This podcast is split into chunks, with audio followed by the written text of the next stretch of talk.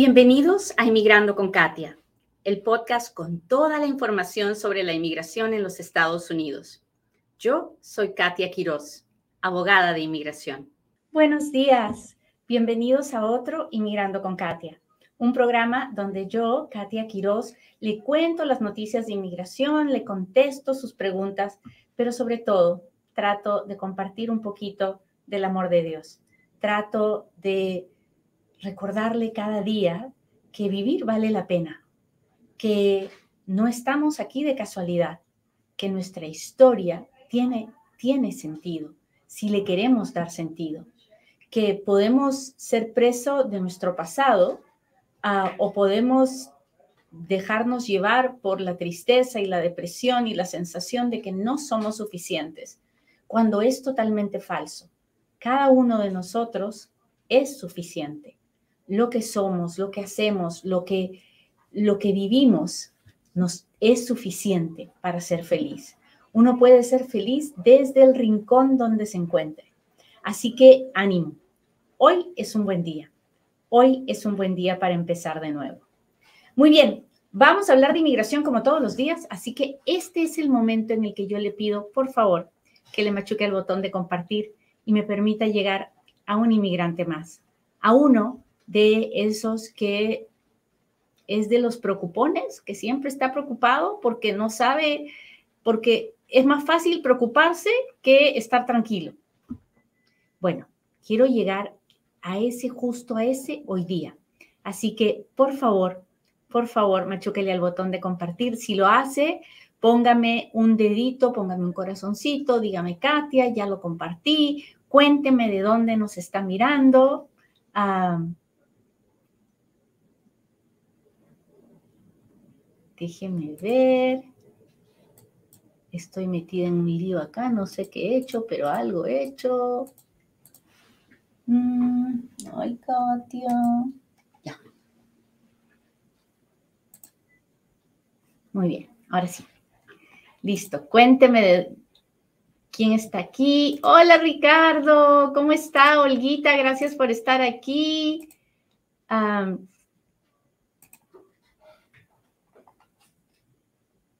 Hoy día resulta, yo hace algún tiempo yo les había contado que, este, que los 21 estados antiinmigrantes se habían juntado una vez más y se habían hecho, ido a hacer una demanda en contra del programa de parol humanitario para Haití, Nicaragua, Venezuela y Cuba. ¿Por qué? No más, porque resulta que este programa se inició con Ucrania. ¿Se acuerdan cuando hubieron todos los problemas en Ucrania y se inició este programa y todos los estadounidenses salieron a decir, sí, qué buena idea, hay que ayudar a esta gente pobrecita?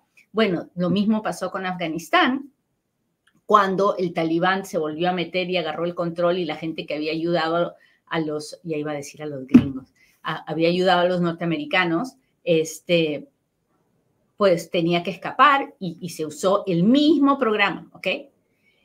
Y, pero ahora resulta que ya no había que traer a estas personas de, eh, eh, de Europa ni, ni, del Medio Oriente, sino que había que, que ayudar a, a, a, latinos.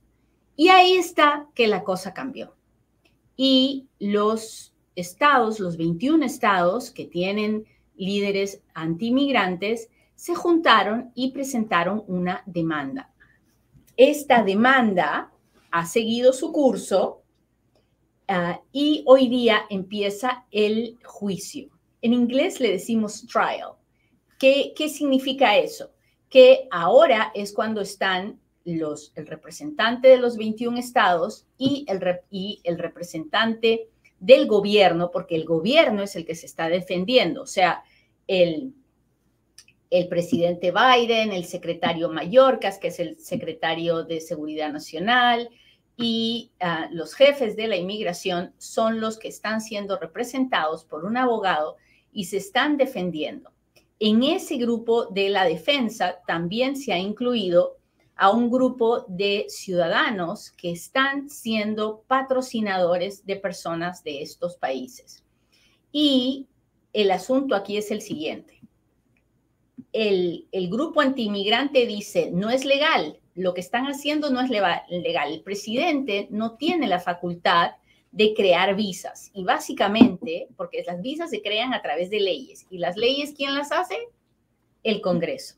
Entonces, el presidente, por sus pistolas, a sola firma, no puede crear una visa que traiga gente de la manera como la están trayendo y que se queden en los Estados Unidos y a vivir y a trabajar. Y eso es como crear una visa. Y eso es ilegal. Y la defensa dice, no era ilegal cuando era para Ucrania, no era ilegal cuando era para Afganistán. ¿Por qué es ilegal ahora? Si lo que estamos haciendo es simplemente una, una estrategia para proteger la frontera. Si usted cancela esto, que no es ilegal, porque ya nadie se quejó cuando era para Ucrania ni Afganistán y en ese momento les pareció legal, si usted lo cancela, no, nos va, no va a cancelar solamente este programa para Cuba, para Cuba, Haití, Nicaragua y Venezuela, sino también habría que cancelarlo para Ucrania y para Afganistán. Así que ahí es donde estamos. Ahora les tengo que contar la mala noticia. La mala noticia es que se han ido a presentar la, demanda con el mismo juez con el que siempre perdemos, que es con el juez Tipton, que es el juez de Texas. Ya lo agarraron de punto al pobre señor, ¿no? Pero el asunto es este. Este juez está ahorita hasta acá con el asunto de DACA, porque él es el que tiene que decidir si DACA es legal o no es legal. Y entonces, ahora tiene que hacer este juicio y tomar una decisión. El juicio empieza hoy, pero yo casi les puedo asegurar que el juez ya tiene una idea de lo, de lo que va a decidir. Entonces, todos los, en base a sus decisiones anteriores, todos dicen, bueno, va a decidir en contra de los inmigrantes y el parol humanitario se va a acabar. Ya no van a poder entrar más personas. No lo sé, la verdad no lo sé. Yo sé que yo lo único que sé es que Dios está en control de esta situación. Pero si nos ponemos en la peor situación, que es que el juez Tipton diga, no, esto es ilegal, entonces inmediatamente va a haber un proceso de apelación y se va a tener que apelar a la Corte de Apelaciones en New Orleans. Y si ahí nos va mal, hay que, hay que apelar a la Corte Suprema. Y aunque usted no lo crea, en la Corte Suprema probablemente tenemos más chance que en, cualquier, ningún otro lugar. Así que pero existe la posibilidad de que, de que el juez Tipton diga sí, que sí estamos bien, que los estados no se pueden meter. No, yo, yo creo que sí, yo creo que los argumentos de la defensa son muy buenos. Creo que, eh, que la decisión es, eh, es una decisión que está escrita en las leyes que el presidente la puede tomar. Ah, así que hay que esperar a ver ah, cuántos días va a tomar el juicio, todavía no sabemos, ah, pero los voy a mantener, en, los voy a mantener informados ah, y, y, ya sabremos, ya sabremos pronto qué es lo que sigue. ¿Qué pasa si usted eh, está en este momento esperando en su proceso de paro humanitario? Bueno, Ahorita nada se ha detenido, así que usted siga esperando, con el favor de Dios, ah, usted va a llegar. Han llegado ya más de 200 mil personas, así que, y, esto ha ayudado tremendamente y tenemos pruebas a que el número de personas que traten de cruzar indocumentadas baje. Si el parol humanitario se cancela, entonces uh, sí, el número de personas que traten de llegar indocumentadas va va va a subir. Y eso no es bueno para nadie porque el gobierno no tiene los recursos, los estados no tienen los recursos. cuando traemos a alguien con el parol humanitario, hay un patrocinador que garantiza que la persona no va a ir a pedir ayudas públicas. En cambio, cuando las personas cruzan indocumentadas, ah, sobre todo cuando las suben a esos buses y las dejan en Chicago, en Nueva York, en California, lo primero que tienen que hacer es ir a, pedir ayudas públicas porque no tienen nadie que los ayude o los patrocine. Así que hay, hay que esperar a ver qué sucede. es más fácil decir, bueno, ya sabemos que es Tipton y nos va a negar. Mm, yo no lo creo tanto así. Yo no sé si ustedes se han dado cuenta, pero él se está demorando bien mucho en decidir ah, sobre DACA. Y, eso no, ah, no es una buena señal para los antiinmigrantes, ¿no? Así que yo no estaría tan segura, después de las últimas decisiones de la Corte Suprema, de que él tiene ganas de seguir tomando decisiones que luego se le reviertan y le regresen el caso o vayan en contra de él. Así que hay que esperar, muchachos, hay que esperar, pero no hay que esperar desesperando. Hay que esperar con la tranquilidad de saber que nuestra historia, nuestra historia está bajo el control de Dios. Usted no tiene el control de lo que va a pasar en esta corte. Usted no tiene el control de lo que va a pasar en su caso que está pendiente. No lo tiene. Entonces, deje de desesperarse, porque nada va a cambiar porque usted se desespere. Tenemos que tener paciencia. Tenemos que descansar en la seguridad de que Dios está en control. Muy bien, ahora sí, hágame sus preguntas porque ahora es cuando Katia responde.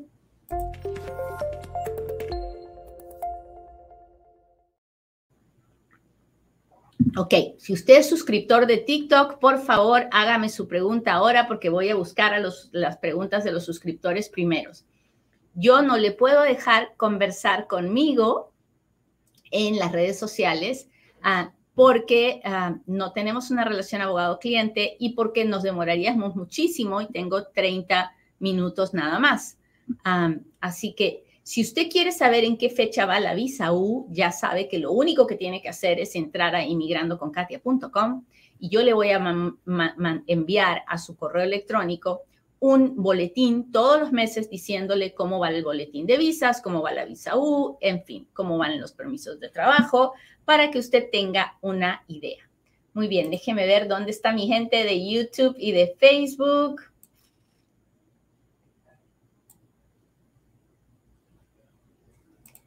Ah, Yuris nos ve desde Curazao. Muchas gracias. Muchas gracias, Díaz. Hola, hola. Nicaragua presente. ¿Qué pasa si vence la extensión del INO 24 original y nos salimos de Estados Unidos sin solucionar ese problema?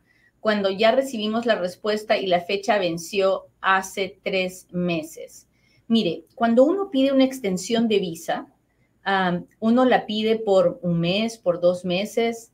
Ah, lo, normal debido a la burocracia es que no nos contesten hasta después de seis o ocho meses. Si usted se fue durante el tiempo en el que se que había pedido la extensión, pues primero Dios, si le aprobaron la, aplicación, uh, usted no va a tener problema para regresar. Pero si no se la aprobaron, usted la próxima vez que quiera entrar va a tener que parar primero en la oficina de la embajada y decir, mire, esta fue mi situación, tuve esta emergencia, pedí una extensión, me salí después de que dije que me iba a salir y llegó esta carta, so quiero saber si puedo viajar sin problemas. Eso es básicamente lo que tenemos que hacer. Pero si usted se queda más allá del tiempo que usted pidió la extensión, porque está esperando la respuesta del gobierno, la respuesta llega negativa o no va a llegar o positiva, igualito usted está fuera de estatus y ya perdió esa visa de turista. Y si sale, pues probablemente vaya a tener, no vaya a volver a poder entrar.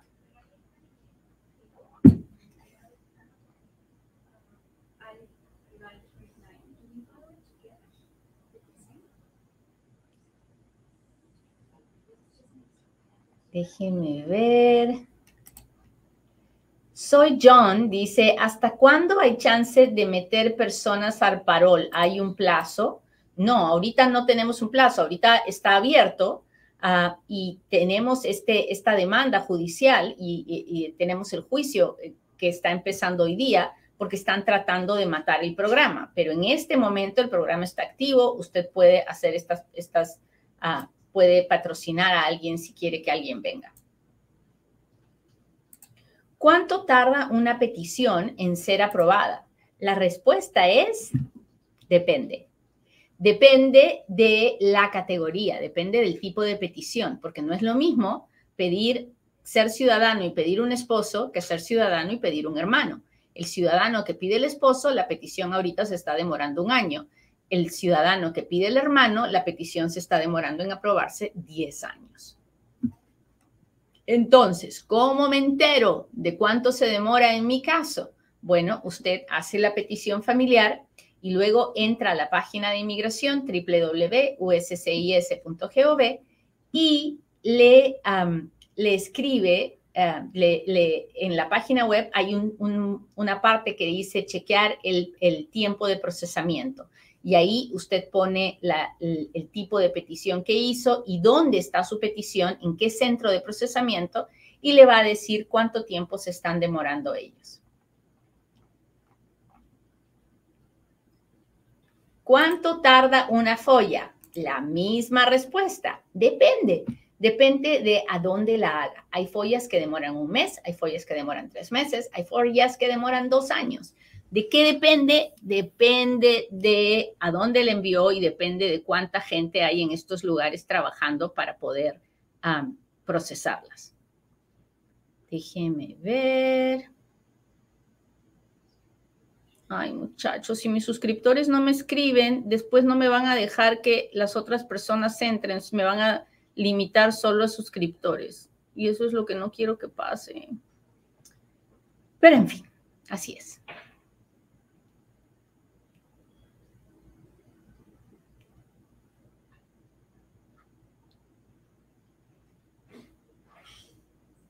¿Y ahora qué me salió? Ay, ayúdeme a juntar 20 corazones, dice. Estas cosas de las, de las redes sociales, bueno, pero tengo que aprender, ¿verdad? ¿Cómo saber si tengo parol? Pues está en los, si le dieron parol, está en los papeles que recibió en la frontera cuando entró. Así que si no los tiene, tiene que hacer una folla a la patrulla fronteriza y ahí van a salir esos papeles si es que los tiene. Tengo un año en Estados Unidos, ¿puedo acceder a un permiso de trabajo? No, no, no hay ningún permiso de trabajo por el tiempo que uno tiene en los Estados Unidos.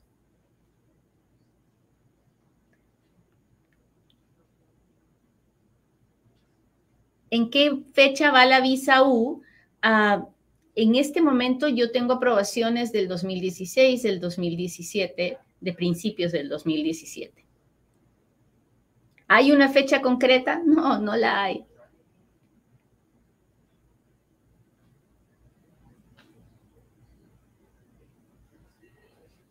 Mi esposo aplicó por la residencia con parol hace tres meses, no le responden, no le mandan recibo. Ah, está bien extraño eso. Espero que lo haya hecho con un abogado. Y si no lo hizo con un abogado, espero que por lo menos tenga el recibo de que el correo lo entregó para que usted pueda iniciar el proceso de quejarse con la oficina de inmigración y explicarles que tienen la prueba de que ellos lo recibieron.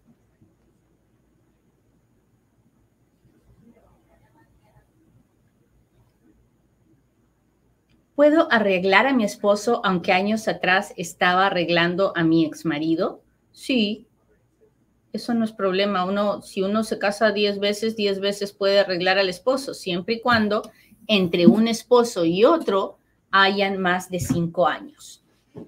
Muy bien, muchachos, pues les agradezco mucho que me hayan acompañado hoy día. Ah, espero que la noticia, si bien no es buena, mm, tampoco es mala, estamos en suspenso, asumamos el suspenso con tranquilidad y esperemos en Dios, que nunca se equivoca. Que tengan un lindo día y que Dios los acompañe. Bye.